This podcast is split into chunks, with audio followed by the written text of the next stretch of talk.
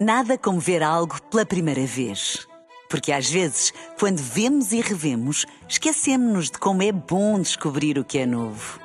Agora imagine que viu o mundo sempre como se fosse a primeira vez. Zais.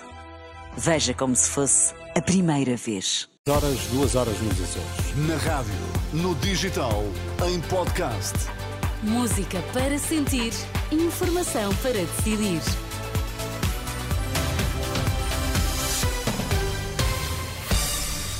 Notícias na Renascença, destaques esta hora. A Organização Mundial da Saúde ordena a retirada total do Hospital Al-Shifa na faixa de Gaza. O selecionador nacional admite mexer no 11 de hoje frente à Islândia.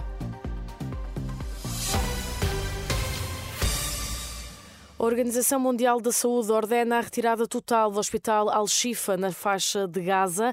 Em curso há já um plano de retirada do estabelecimento, isto depois de a OMS ter realizado este sábado uma missão no hospital que descreve como sendo uma zona de morte. O Hospital Al-Shifa, que tem sido alvo de ataques do exército israelita, tem agora 291 doentes e 25 funcionários.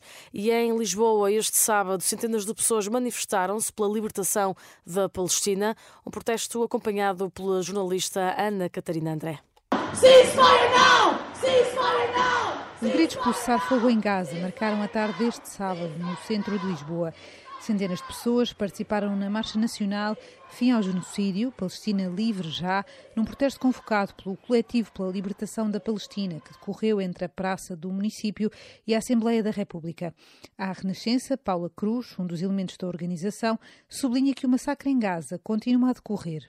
Então, esta marcha nacional é realizada pela Plataforma Unitária de Solidariedade para a Palestina, que alberga diferentes coletivos uh, que lutam pela justiça social em diferentes áreas em Portugal e que se uniram para amplificar esta luta uh, pela libertação da Palestina. Uh, e mais uma vez saímos à rua, porque já vamos no dia 43 da, da invasão de Gaza e dos ataques a Gaza, e continua o massacre a decorrer, a tentativa de limpeza étnica do povo palestiniano em Gaza a decorrer e o genocídio que não para. Entre apelos à paz no Médio Oriente e mensagens a favor do fim do bombardeamento de hospitais e outras estruturas, foram muitos que levaram bandeiras da Palestina. Gonçalo Loureiro, um dos manifestantes, explicou à Renascença que se juntou ao protesto porque o Ocidente não é coerente com o que defende e lembrou a Ucrânia. Sim, um Ocidente que é islamofóbico, que, que não é coerente com as suas próprias narrativas, quando foi o caso da Ucrânia houve uma solidariedade concertada e agora acobardámos-nos todos por interesses que são que nos ultrapassam, sejam interesses económicos, sejam diplomáticos. Gonçalo Loureiro, uma entre centenas de pessoas que esta tarde se juntaram à Marcha Nacional pela Libertação da Palestina.